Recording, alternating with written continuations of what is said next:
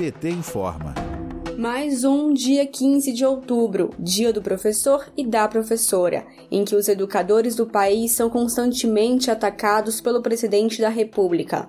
Nunca na história o Brasil teve um governo tão dedicado em destruir a escola pública e desvalorizar e perseguir professoras e professores. Durante a pandemia, a categoria foi a que mais ficou exposta ao coronavírus. De acordo com estudos, os docentes tiveram três vezes maior risco de contaminação que a população geral.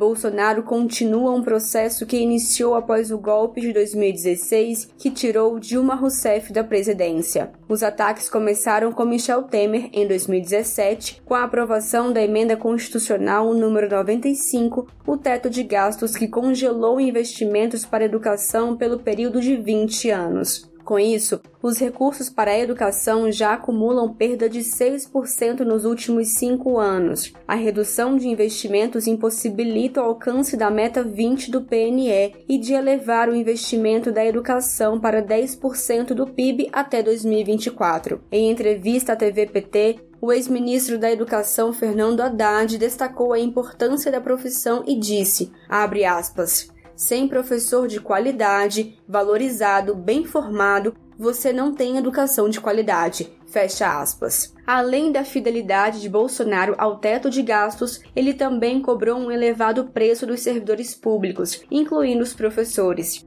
Proibiu contratações, congelou salários, adicionais de tempo e benefícios dos servidores públicos até 31 de dezembro deste ano.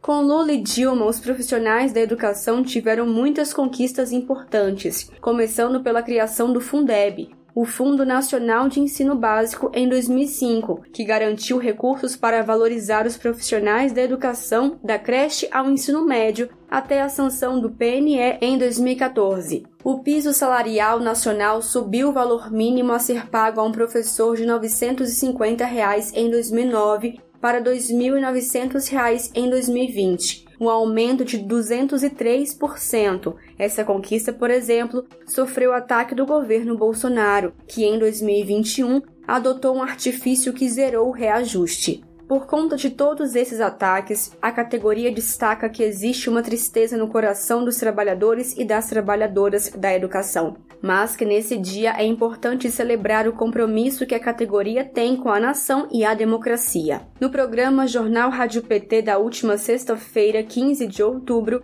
a educadora e vereadora em Belo Horizonte, Macaé Evaristo, destacou qual foi sua iniciativa para entrar na política e mudar a educação. Vamos ouvir. A minha inserção na agenda educacional, a minha inserção na luta educacional e a, vi a visão do que estava acontecendo no sentido da perspectiva política é que me fez engajar né, e pensar: olha, nós temos que incidir também no parlamento.